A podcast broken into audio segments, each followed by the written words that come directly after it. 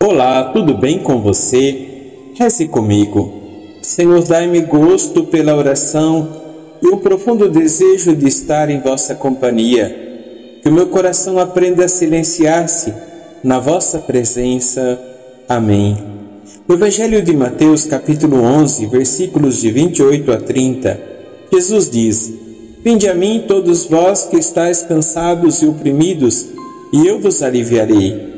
Tomai sobre vós o meu jugo e aprendei de mim, porque sou manso e humilde de coração, e encontrareis descanso para as vossas almas.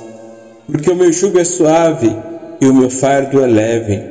Essas palavras de Jesus são uma grande consolação para nós, especialmente quando nos sentimos cansados e oprimidos pelas dificuldades da vida. Jesus nos convida a ir até Ele promete nos aliviar. Ele sabe que muitas vezes carregamos fardos pesados e nos sentimos sobrecarregados, mas Ele nos oferece descanso para as nossas almas. Mas como podemos encontrar esse descanso? Jesus nos diz para tomarmos sobre nós o seu jugo e aprendermos dele. O que isso significa? Significa que devemos seguir o exemplo de Jesus que é manso e humilde de coração. Devemos aprender dele a sermos pacientes, misericordiosos e compassivos com os outros. Ao seguirmos o exemplo de Jesus, não apenas encontramos descanso para as nossas almas, mas também descobrimos que o seu jugo é suave e o seu fardo é leve.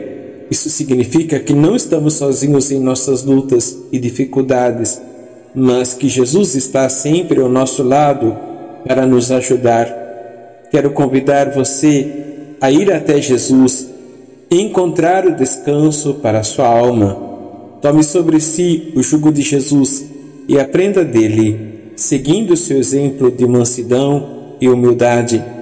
Lembremos-nos de que o fardo de Jesus é leve e que ele está sempre pronto a nos ajudar em nossas lutas e dificuldades. Amém.